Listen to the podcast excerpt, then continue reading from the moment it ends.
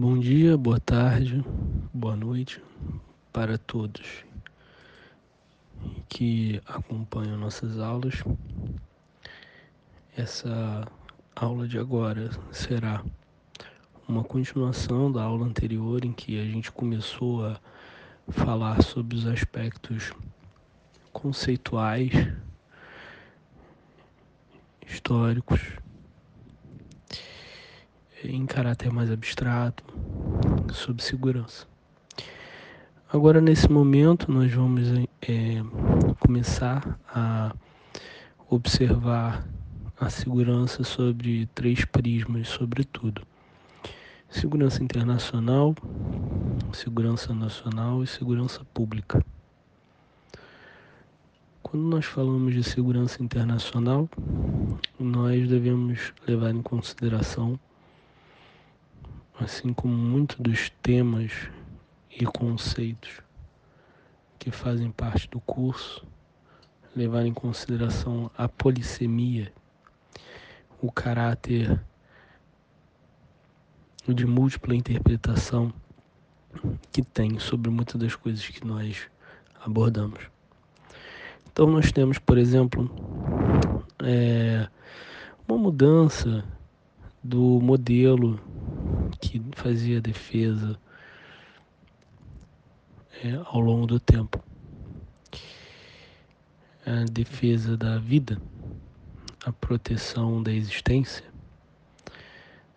e que assegurava que determinada região, determinado território, determinado ambiente fosse de fato daqueles que o detinham e não sofressem influência é, ou invasão de outras populações, é, de animais, de outras civilizações um pouco mais à frente. Então, é, isso tudo é um movimento de longo prazo. Alguns autores, como Jerry Diamond, fala, falam sobre esse aspecto de longo prazo esse autor citado, ele diz que os, os que tiveram mais sucesso, né, é, os povos que tiveram mais sucesso foram aqueles que tiveram melhor saúde, maior desenvolvimento e melhores armas. Daí o nome do livro dele, premiado, se chamará Armas, Germes e Aço.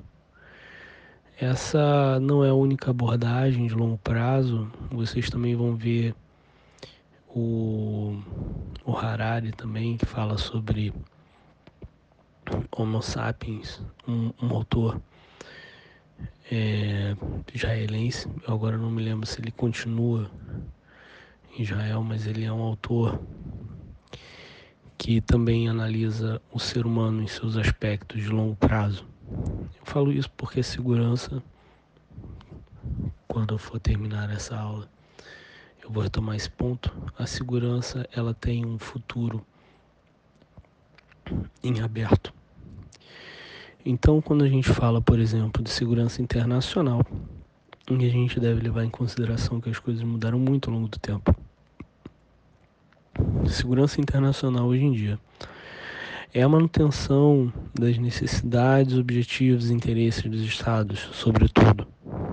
Mas essa concepção, para poder existir, deve levar em consideração a existência dos Estados. Então, antes da existência dos Estados, existiam as cidades-estado, existiam as confederações, existiam os agrupamentos humanos então, a gente pode dizer que a segurança internacional, tal como a gente conhece hoje, vem depois da formação é, westfaliana, como se diz, né, no estudo especializado. Então, acordos, alianças, instituições formadas assegurando a existência e plenitude dos Estados. E cada Estado, de per si, para com outros, pode agregar em, seus, em suas zonas de interesse, suas zonas de convergência, é, pode criar suas alianças. Alianças binacionais, alianças com três países ou mais. E pode também surgir um corpo internacional, um organismo internacional a partir desses países. Então, é, isso é muito importante quando a gente fala de segurança a nível internacional, porque os conflitos assimétricos, as guerras, o crime organizado internacional, o terrorismo, o narcotráfico e vários outros temas que são tocados pela segurança internacional eles dizem respeito à ação estatal, sobretudo. De uns tempos para cá, isso tem ficado cada vez mais complexo. Porém, em essência, a segurança internacional é um tema dos estados. E dos estados que eu, que eu digo aqui são dos países, das nações, é, onde há república das repúblicas, onde há monarquia dos reinos. Então, é, independentemente do formato, da configuração territorial, da configuração demográfica, da mentalidade da população, da capacidade tecnológica, do nível de desenvolvimento econômico e do próprio posicionamento do país no mundo, por assim dizer, em termos conceituais e práticos. Segurança internacional sempre é um assunto indissociável da existência dos países. Sempre vai existir, independentemente da configuração do país. Como campo de estudo, e aí, ao tocar dessa forma, eu, eu falo sobretudo da área acadêmica, né? da, da forma como os intelectuais viram o assunto. Então, como campo de estudo, se voltou por esses assuntos que eu já mencionei, né, terrorismo, é, narcotráfico, guerra, conflitos étnicos, genocídios, que são assuntos mais é, voltados para a questão da sobrevivência humana, né, que fazem parte dos pilares básicos dos estudos de segurança como um todo. Mas também nessa modalidade de estudos nós temos pobreza, meio ambiente, saúde, segurança humana. Então todas essas áreas transdisciplinares elas também entram na discussão de segurança internacional. Muito bem. Agora, existe uma outra forma de encarar isso, que é associando com as relações internacionais. E as relações internacionais, muitas vezes, quando falamos de assuntos de nível global, de nível internacional, seja em qualquer área que for, as teorias de relações internacionais são aplicáveis. Então, por exemplo, falamos do realismo de Maquiavel, de Hobbes, de Tucídides. Cada, é, ou de Kenneth Waltz, cada, é, cada forma de realismo tem o seu jeito de ser. Então, os tradicionais, eles estão mais focados no próprio ser humano, uma visão mais ou menos pessimista, foco nas causas e consequências dos conflitos. A parte do neorrealismo é mais voltado para as razões sistêmicas, né? o estudo do próprio sistema internacional, da necessidade dos países de serem mais defensivos feito é, face aos outros países ou ofensivos face aos outros países temos ainda uma visão de mundo completamente oposta, ou quase completamente oposta ao realismo, que é o liberalismo de Locke, de Kant e de outros, com algum otimismo da natureza humana. É, e que ao invés de pensar na tendência ao conflito, foca sobretudo na tendência à construção de laços econômicos. Em Kyohei por exemplo, nós vemos no institucionalismo neoliberal as condições de cooperação que surgem a partir de organizações internacionais e essas cooperações, através de organismos internacionais, impedem os conflitos de existir. Essa teoria, ela foi muito, essas duas teorias foram muito utilizadas, né, tanto o liberalismo quanto o realismo foram muito utilizadas na na literatura especializada e pelos próprios tomadores de decisão. Muito, muito influenciados, né? Cada época com uma ênfase, por assim dizer.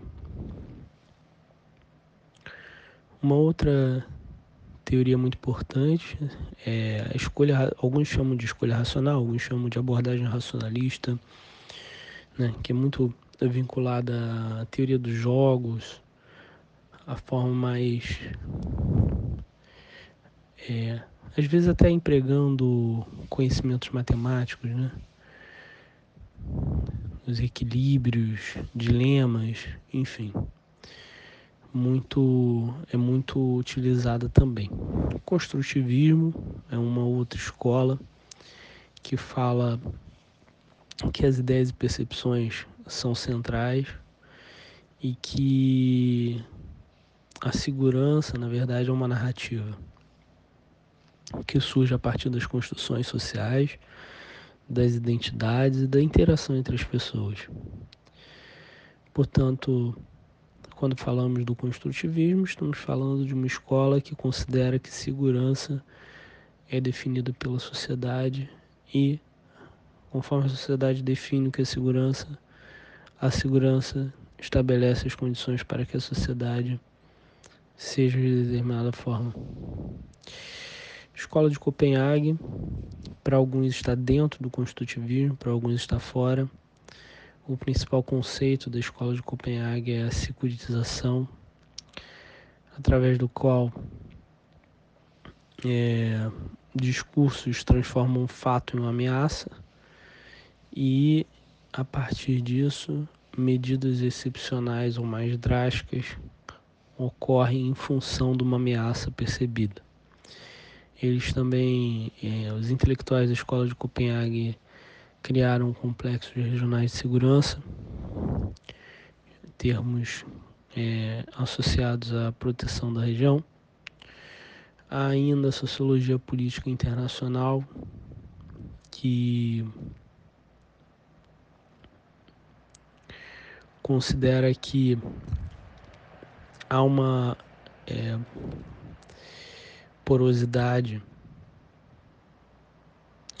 há uma porosidade da segurança e dos limites internacionais. Então, ao mesmo tempo que as sociedades elas criam suas definições de segurança e, e criam suas concepções sobre o internacional, toda situação internacional e todas as concepções que são definidas a nível a nível global, elas vão incidir nos países diretamente. Então há um jogo nesse sentido que envolve uma série de condições sociológicas e políticas, daí ser a sociologia política internacional. Outra teoria importante, advinda das relações internacionais, é a teoria crítica, que remonta à escola de Frankfurt, nós já falamos sobre ela anteriormente. É, e ela trabalha também com questões de movimentos sociais, sobretudo é, ligado a movimentos sociais. Os estudos da paz também são interessantes, que eles visam sobretudo as maneiras de redução e erradicação de conflitos. É... E há ainda um debate sobre defesa e segurança coletiva que também é importante para essa área. Muito bem. Quando falamos sobre segurança internacional, nós falamos, sobretudo, né, de uma maneira mais histórica, nós falamos, sobretudo, de contextos em que guerras precedem construção de organismos internacionais e a falência de organismos internacionais dão, origens a, dão origem a guerras. Isso é uma forma um pouco simplista de ser colocada, mas ao longo da história a união de países tem levado a determinado tipo de, de ciclo de paz, porém isso não se sustenta para sempre e as falências das instituições levam ao caos e ao desgoverno, por assim dizer, ou aos atritos entre os países. É, então, no material vocês vão ver um pouco sobre isso, sobretudo porque a Liga das Nações foi criada é, praticamente para evitar que novas guerras acontecessem. Surgiu após uma guerra, né? Aí criada a Liga das Nações, aí teve a Segunda Guerra Mundial e a Liga das Nações acabou e aí foram foi criada a o, o, as Nações Unidas, foram criadas as Nações Unidas, né? As Nações Unidas elas são inicialmente um grupamento dos aliados contra o eixo. Então, o grupo que estava contra Mussolini na Itália e Hitler na, na Alemanha criou o grupo dos, das Nações Unidas, que posteriormente virou um órgão que englobaria todas as nações, inclusive é, é, a Itália e a Alemanha passaram depois a fazer parte. Então, esse órgão ele tem um um organismo interno a ele, que se chama Conselho de Segurança, e pertencem hoje ao Conselho de Segurança das Nações Unidas.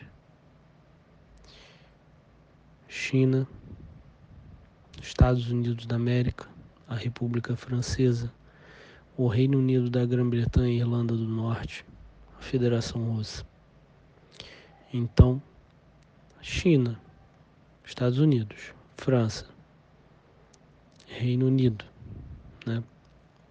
sobretudo devido à, participação inglesa é, na Segunda Guerra e a Rússia, né, que antes de 91 era a União Soviética. E a China, é bom dizer que antes de 71 era Taiwan. E depois de 71 passou a ser a República Popular da China, que é a China continental. Então, esses países todos detentores de, de bombas atômicas e de, e de tropas consideráveis, relevantes, né? são, são países que realmente podem causar algum impacto no panorama da segurança internacional eles são os membros permanentes que detêm poder de veto das decisões do Conselho de Segurança. Existem 10 membros rotativos, a cada ano renova 5, e a cada mês a presidência do Conselho de Segurança das Nações Unidas fica com um dos 15 integrantes. Além dessa instituição que lida com temas de segurança internacional, existe a Interpol, a Organização de Polícia Criminal Internacional, cuja origem se deu em 1923, ainda com outro nome, e com uma bela história que merece um, uma pesquisa. Muito bem. Um outro assunto muito discutido, mas muito discutido mesmo no, no plano acadêmico, e, de certa forma, entre os tomadores de decisão, sobretudo é, sob o ponto de vista político, é, tem um grande impacto. É, o surgimento do, do, do Departamento de Operações para Manutenção da Paz, agora chamado de Departamento de Operações de Paz das Nações Unidas. Então, basicamente, de acordo com a própria Carta de, de Fundação da, das Nações Unidas, existiria o, a prevenção de conflitos, a pacificação, a imposição da paz, a manutenção da paz e a construção da paz.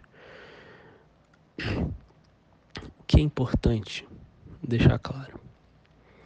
Deixar claro que a pacificação, é, a prevenção de conflitos ocorre através de medidas de construção de confiança, criação de zona desmilitarizada envio de assistência humanitária e outras medidas que são anteriores ao conflito.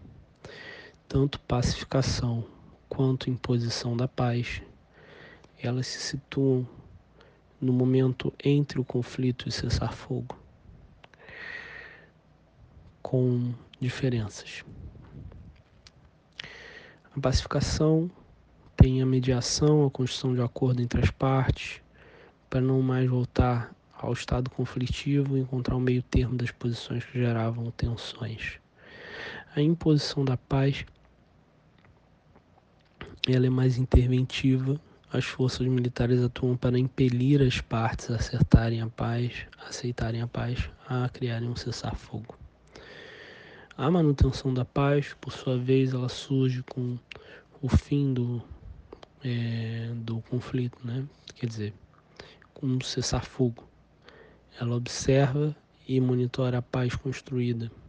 Então, são focos diferentes. E por fim, a gente pode falar sobre a reconstrução pós-bélica. A reconstrução pós-bélica é um assunto pouco falado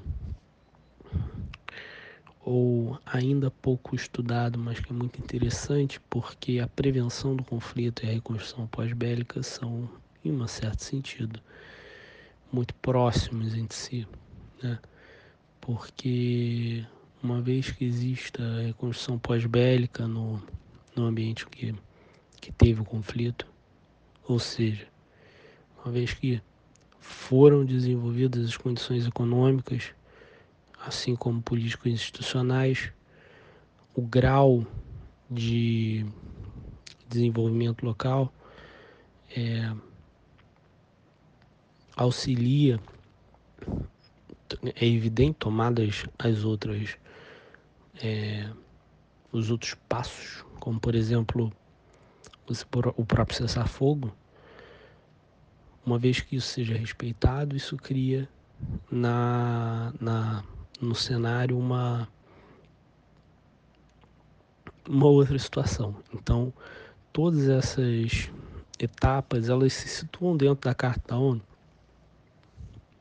algumas de uma forma mais explícita, mas bem circunstanciada e outras menos.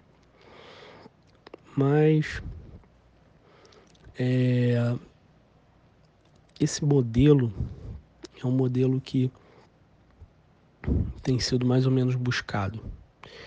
E a gente ainda precisa, enquanto, enquanto pensadores do tema, ir um pouco além dessa divisão de repente criar subdivisões internas ou, ou ver se existem outras etapas ou, ou desmembrar essas etapas existentes para que possa ir além do que já existe em termos de atuação, sobretudo internacional.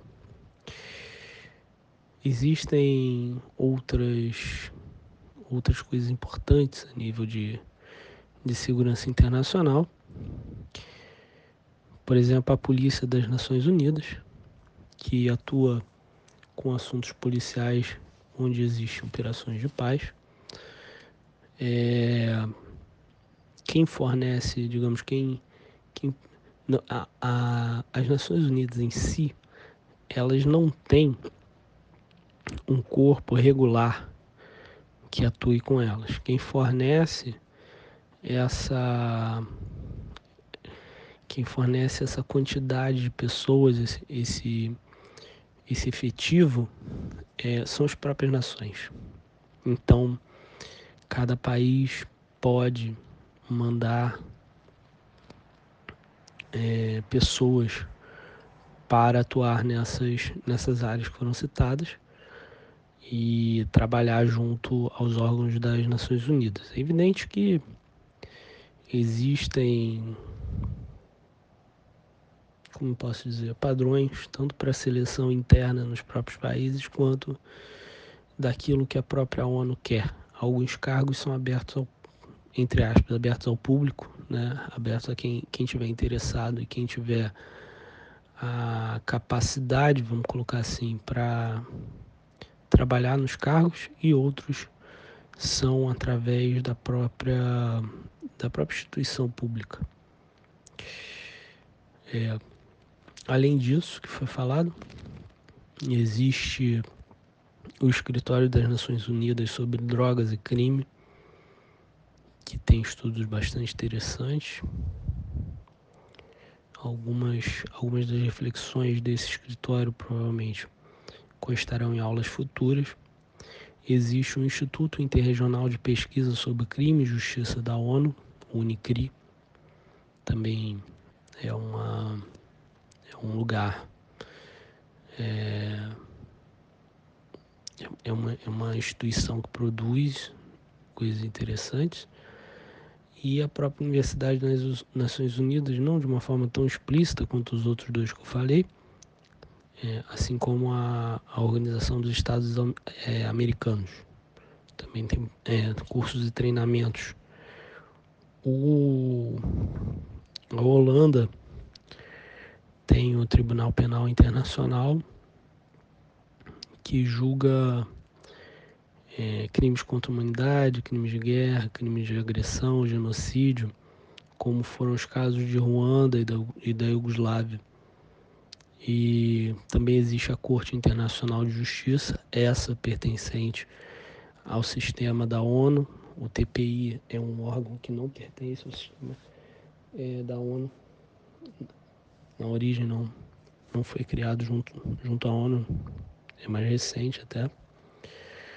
E existem muitas instituições que, que lidam com assuntos policiais, como a Frontex, a Fripol, a Meripol, a Europol né? e algumas são mais, mais recentes, outras são mais antigas. Interpol, como vimos, já é muito antiga, Europol foi criada ainda no século XX e é, a Fripol é de 2014, então cada uma tem a sua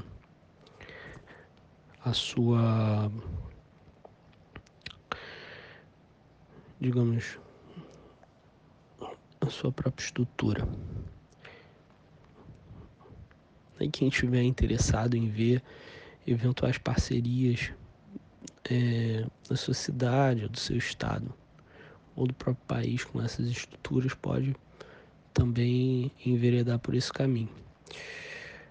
É, outra coisa que eu acho que é relevante falar é que existem regimes, né, conjuntos de normas e programas que condicionam o comportamento das nações para desarmamento, não proliferação de armas nucleares, químicas, biológicas e radiológicas, assim como outros regimes que originalmente não são de segurança, mas que acabam afetando a segurança de uma certa forma. Muito bem. Dito isso, agora vamos entrar no tema da segurança nacional. A segurança nacional é, ela envolve muitas expressões do poder nacional então, é um fenômeno um pouco mais é, complexo do que normalmente se apresenta em muitos discursos é, das pessoas.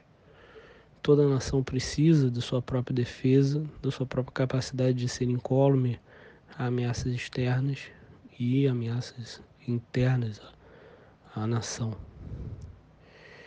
É, sobretudo no mar, na terra, no ar, as Forças Armadas atuam e recentemente agregando novas camadas de atuação. E além, além dessas, dessas atuações, existem também as atuações da inteligência, da segurança pública, da defesa civil, entre outros, para assegurar a segurança nacional. Então, a segurança nacional é, depende muito de essas instituições citadas estarem funcionando plenamente. E na verdade não existe uma, um consenso com relação a esse conceito também. É, em geral, esse tema aparece muito forte na literatura que fala sobre geopolítica e estratégia. Existe uma, uma literatura brasileira boa nesse sentido. E, inclusive, recomendo ler as, as leis, né? leis, decretos, e ao longo do tempo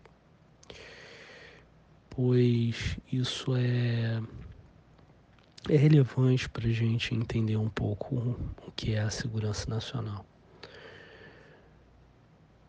Em conclusão, nós vamos agora para a parte de segurança pública. Quero dizer também que quando a gente fala de segurança nacional, a gente acaba envolvendo temas que ora são de segurança internacional, ora são de segurança pública e ora são não só vinculados à segurança, como são vinculados a outras áreas conexas. É, isso é bom ressaltar. Nós sempre teremos, é, ou pelo menos essa é a tendência, o ser humano tende a dar mais ênfase na importância da sua profissão, do seu ramo profissional. Mas em termos de existência de um país, ninguém governa sozinho. É, em termos de Estado, ninguém governa sozinho. Em termos de é, um nível que não é nem do país nem do Estado, no caso do Brasil, né? É, não é nem da União nem dos Estados de nível municipal também não se governa sozinho e sempre haverá interação entre os poderes. Então, quando a gente fala de segurança nacional, a gente fala também de, de coisas que são muito complexas. É, por essência, não só pelo nosso cenário VICA, que já foi falado na aula passada, mas também pela, pela estrutura de como são as coisas. Segurança pública, ela envolve assegurar as, as leis, punir os crimes, manter a ordem, é, criar uma situação em que a sociedade se sinta segura, em que a população se sinta é, cuidada pelo poder público,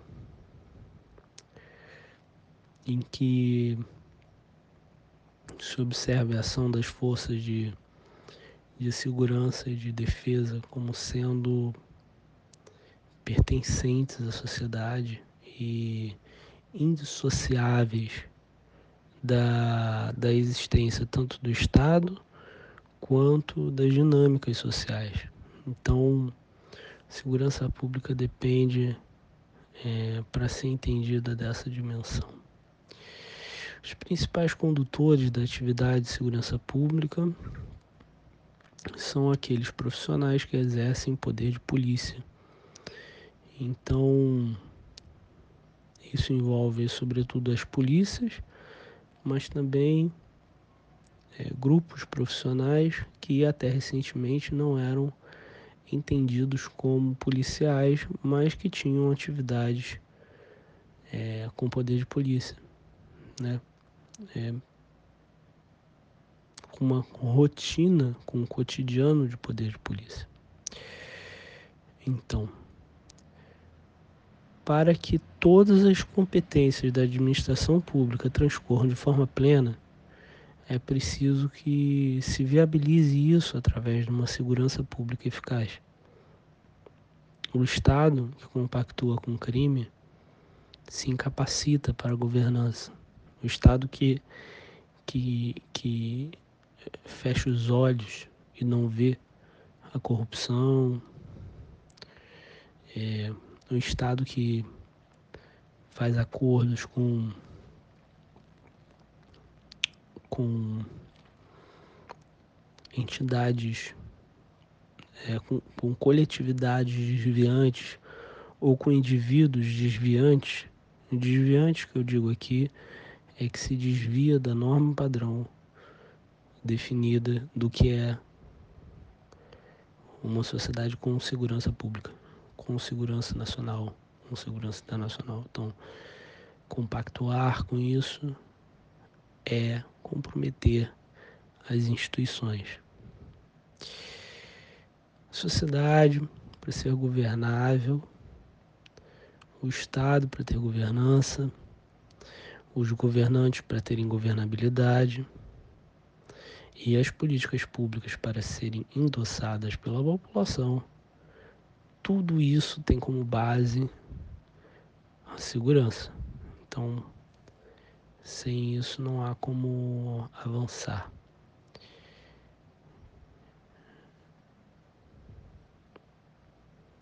E é por isso que existem tantas tantos debates sobre o tema. É, debates políticos bastante acalorados às vezes sobre o tema.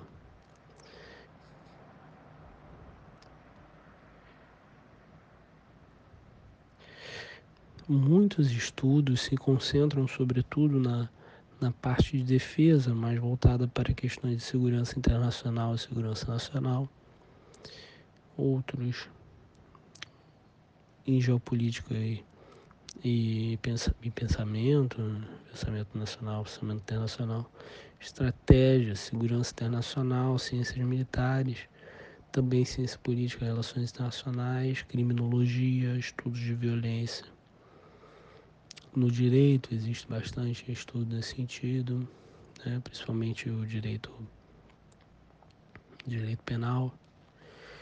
E recentemente nós temos a criação das ciências policiais, que em outra época estiveram as ciências policiais estiveram espalhadas em vários em vários é, grupamentos é, acadêmicos diferentes. Então, a história do, dos estudos de segurança como um todo e visto daqui da forma como eu apresentei, eles se deram sobretudo na ciência política e relações internacionais, dentro do campo acadêmico. Mas fora do campo acadêmico, nos think tanks, quer dizer, nos, nas instituições que produzem conhecimento, produzem pesquisa e são voltadas exclusivamente para isso. Mas também em agências públicas, como o IPEA, por exemplo,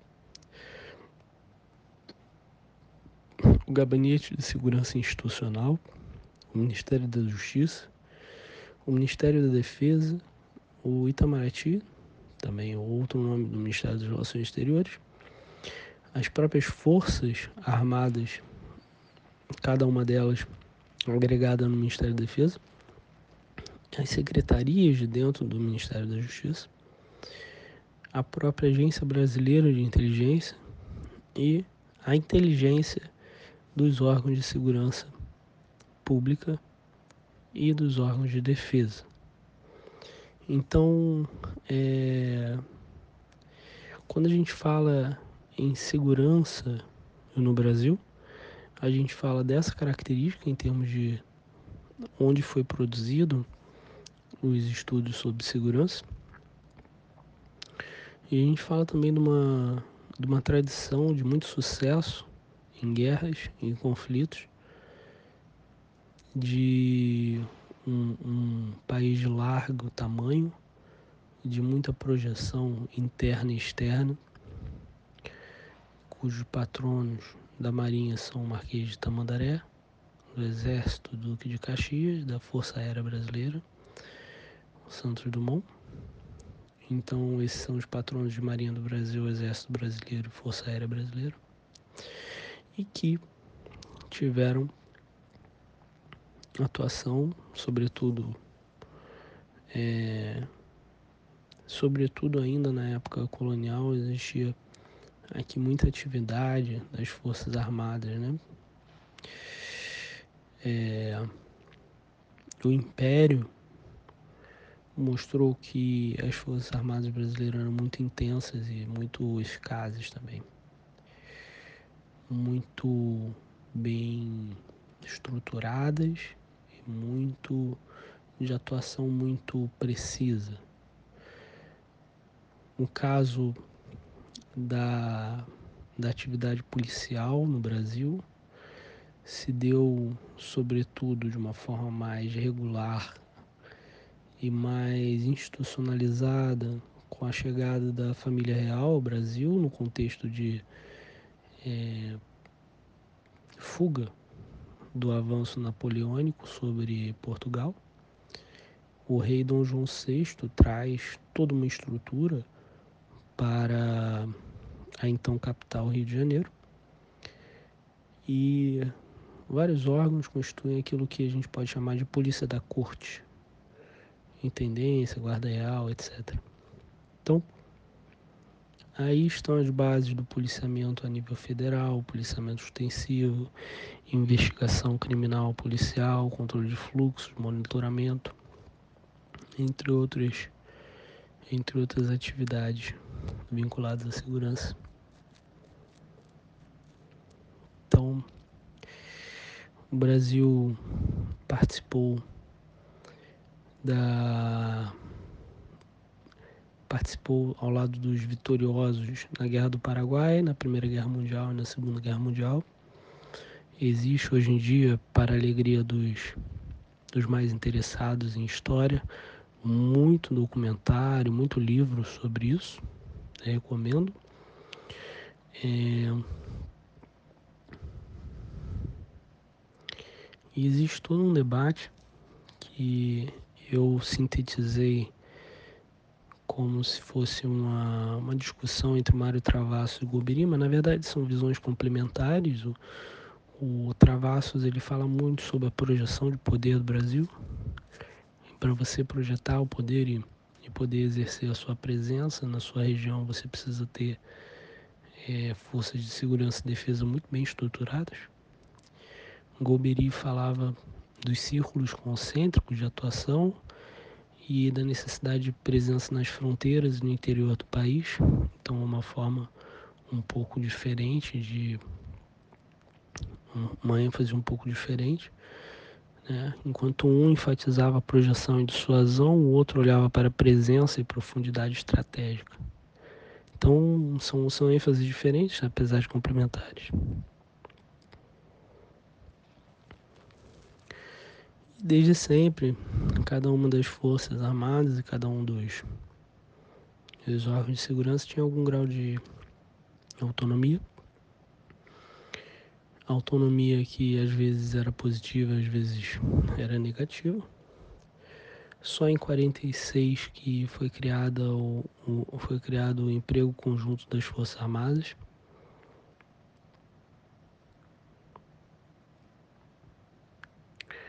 a estrutura é, de Estado-Maior ela decorre em 48 dessa nova percepção que se deu sobretudo na esteira da participação do Brasil na Segunda Guerra Mundial, que ajudou o Brasil a ver outras realidades de defesa e começou a ter uma, uma reformulação interna em função disso.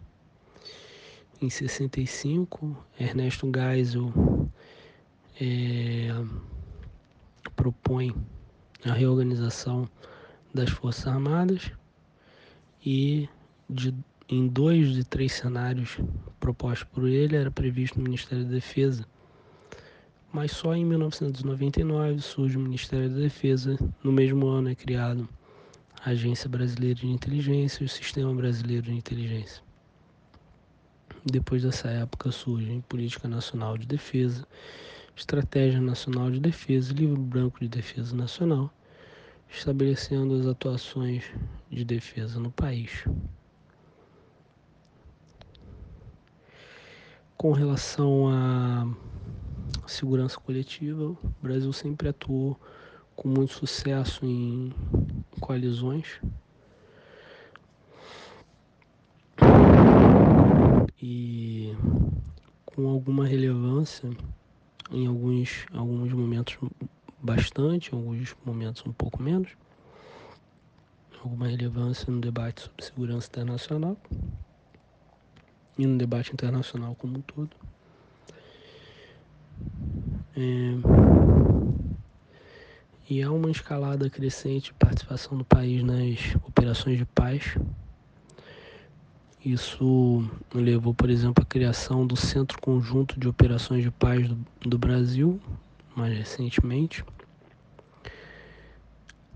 E há muita, muita, muita, digamos assim, muito protagonismo do Brasil na MINUSTA e na MONUSCO, operações de paz em, em que o Brasil teve proeminência, né, protagonismo.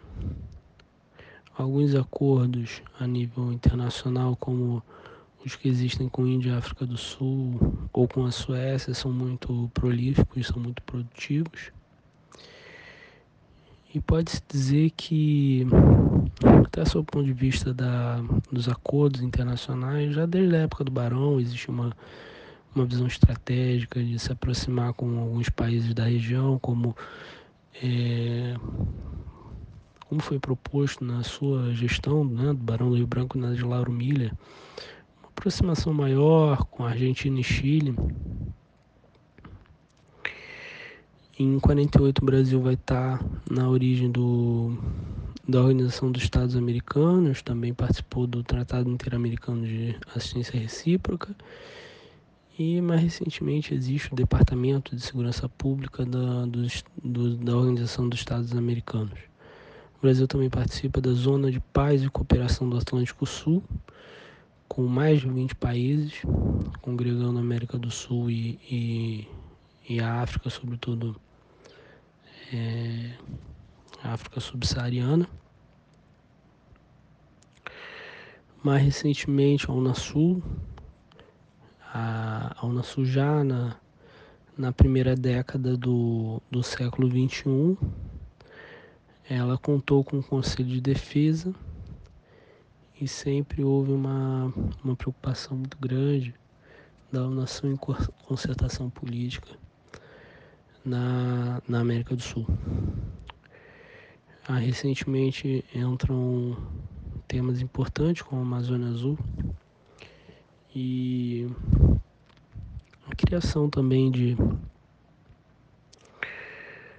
de conselhos, né? conselhos que, que lidam com questões é, desse é, dessa dimensão, como o Conselho da República, o Conselho de Defesa Nacional, o Conselho de Controle das Atividades Financeiras, o COAF.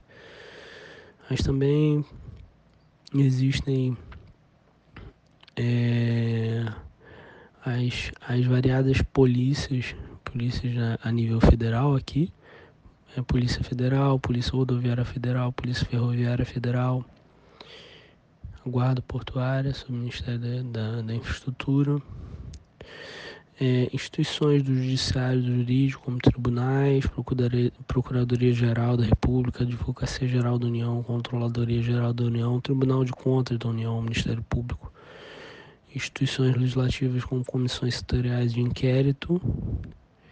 Então, todos esses órgãos juntos formam um conjunto institucional que zela pela manutenção da ordem pública.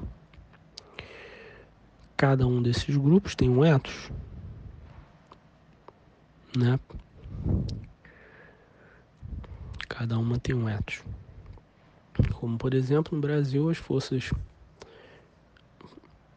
tradicionalmente a literatura trata esse assunto dessa forma como eu vou falar. As forças policiais são divididas em ostensivas e investigativas. As ostensivas são, são a polícia militar, as investigativas seriam a polícia civil.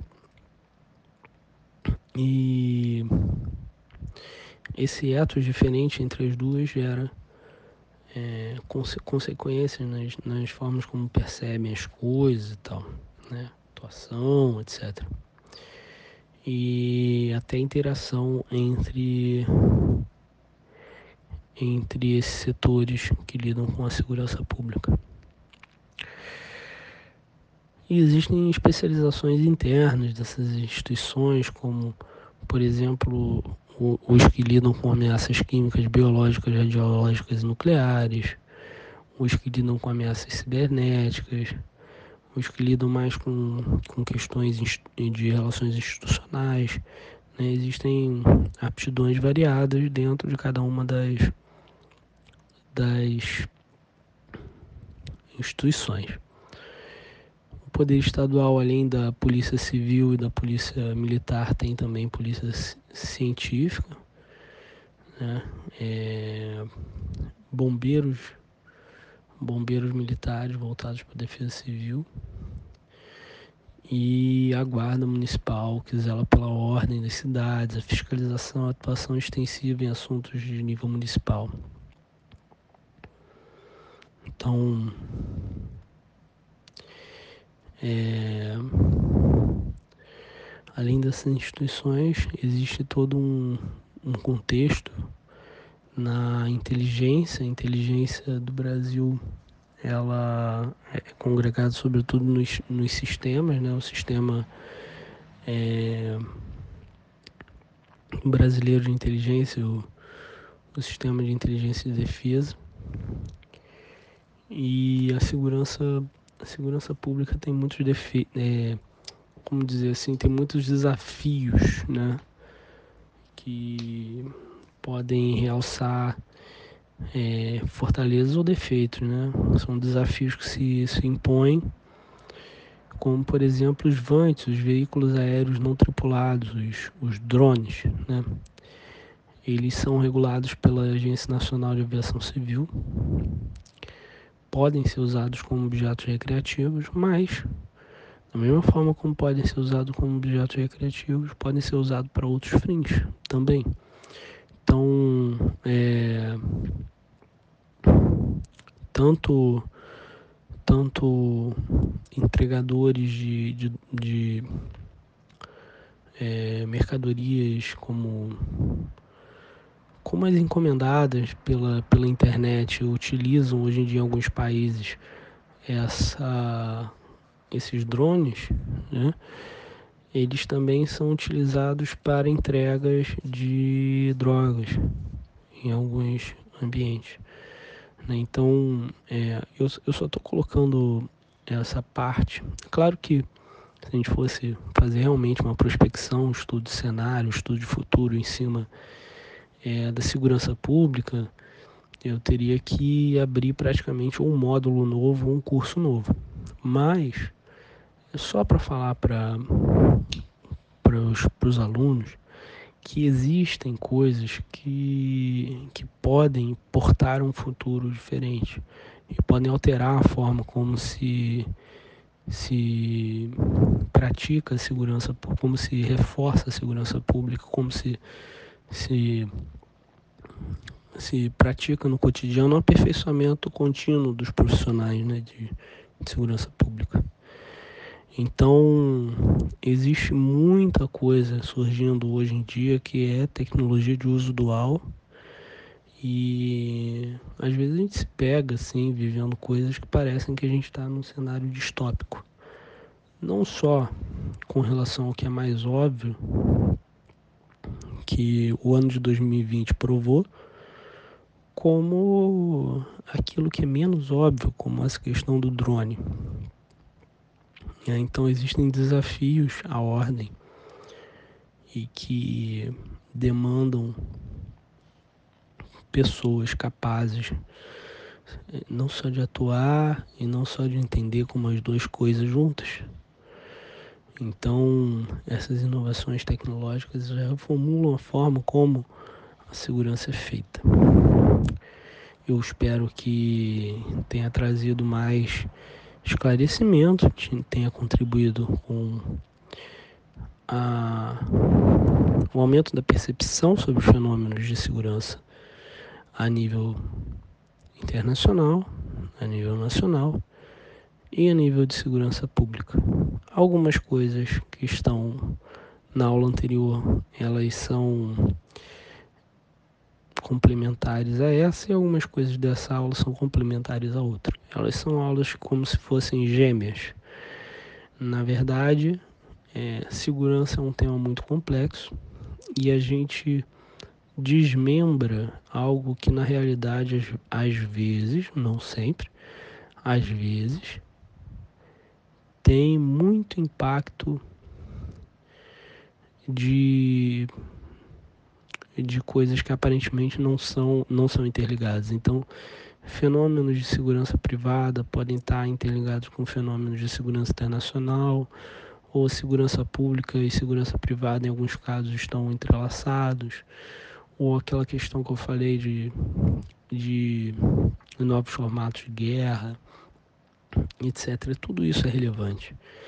Então, é, eu espero que todos tenham uma excelente semana, um excelente dia e um excelente curso.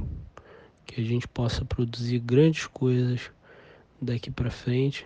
O próximo módulo vamos falar mais sobre a estrutura jurídica.